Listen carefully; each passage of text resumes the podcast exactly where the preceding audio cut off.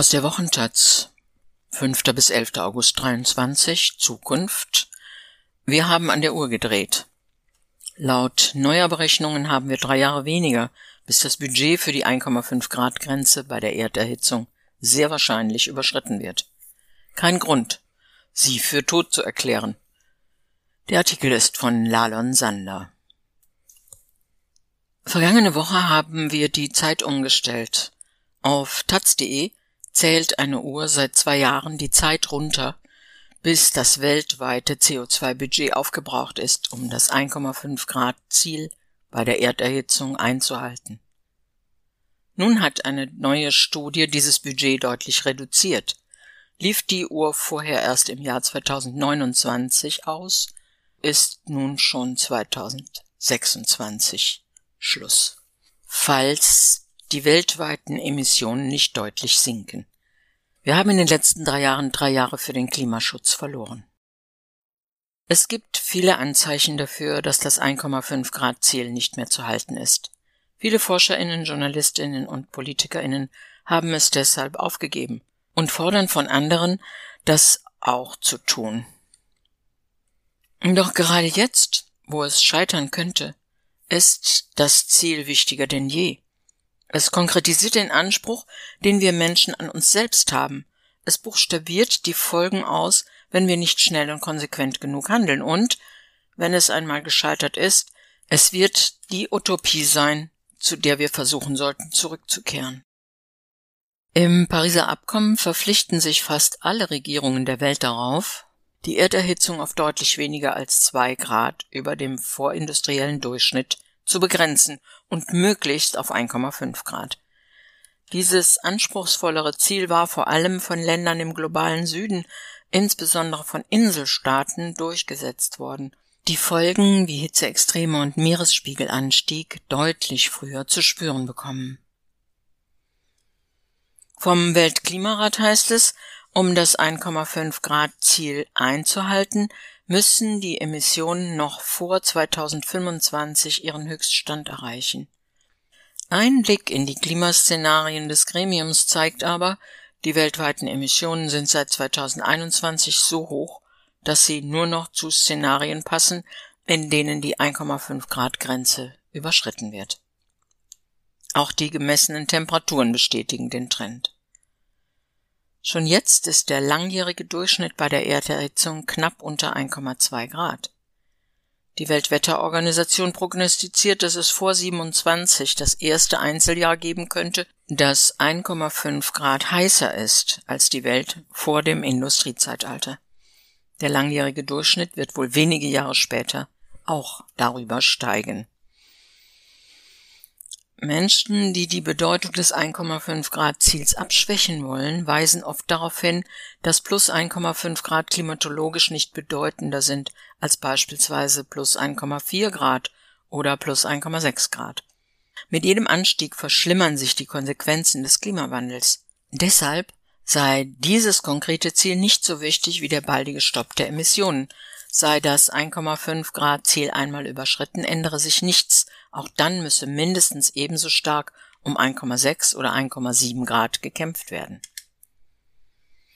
Nur um es nochmal deutlich zu machen, dass die 1,5 Grad Grenze gerissen wird, ist keine physikalische Notwendigkeit. WissenschaftlerInnen gehen davon aus, dass sich die Erderhitzung stabilisiert, sobald Emissionen beendet werden und die Welt sich dann langfristig abkühlt. Würden heute alle Emissionen aufhören, würde die Erderhitzung bei plus 1,2 Grad stoppen. Das Problem ist ein menschengemachtes und dass es nicht bald gelöst ist, hängt mit der Lethargie und Prokrastination der vergangenen Jahrzehnte zusammen. Gegen das Prokrastinieren hilft oft, sich konkrete Deadlines zu geben, egal wie beliebig sie ausfallen. Das 1,5 Grad Ziel ist eine solche Deadline. Was gibt es zu gewinnen, wenn das 1,5 Grad Ziel eingehalten wird? Ein Bericht des Weltklimarates und zahlreiche Studien haben das ausformuliert. Unter plus 1,5 Grad Erderhitzung ist die Wahrscheinlichkeit, dass geologische Kipppunkte wie das Abschmelzen des Grönlandeisschilds ausgelöst werden, deutlich geringer. Zahlreiche Tier- und Pflanzenspezies können in viel größeren Gebieten überleben. Hunderten Millionen Menschen wird erspart, dass sie unter unmenschlichen Temperaturen von mehr als 29 Grad im Jahresdurchschnitt leben müssen. Bereits in diesem Jahr gab es den heißesten Mai und den heißesten Juni seit Beginn der Aufzeichnungen. Im Juli wurde erstmals eine weltweite Durchschnittstemperatur von mehr als 17 Grad gemessen und das an mehreren Tagen in Folge. Weltweit gibt es beispiellose Hitzewellen und Waldbrände. Das Jahr 2023 könnte das bisher heißeste Jahr 2016 ablösen.